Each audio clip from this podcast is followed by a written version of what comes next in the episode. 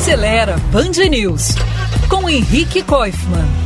Como todo mundo, mesmo trabalhando com carros, eu sou um pedestre. Sou e gosto de ser, de andar pela nossa cidade, que apesar de todas as mazelas, é muito bonita para se caminhar. Quando eu posso, eu dispenso o carro e vou a pé. Digo isso porque é como pedestre que eu tenho notado que os motoristas e motociclistas estão muito descuidados com o uso do indicador de direção, a seta ou pisca-pisca. Sem isso, é quase impossível que os outros saibam, por exemplo, se um carro vai dobrar uma esquina, saindo de uma rua mais movimentada para entrar numa transversal.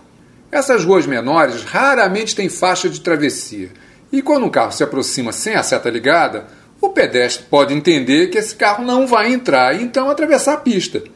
E se esse carro entra, no mínimo o susto é enorme. Vamos sinalizar direito, gente. É questão de respeito e de segurança.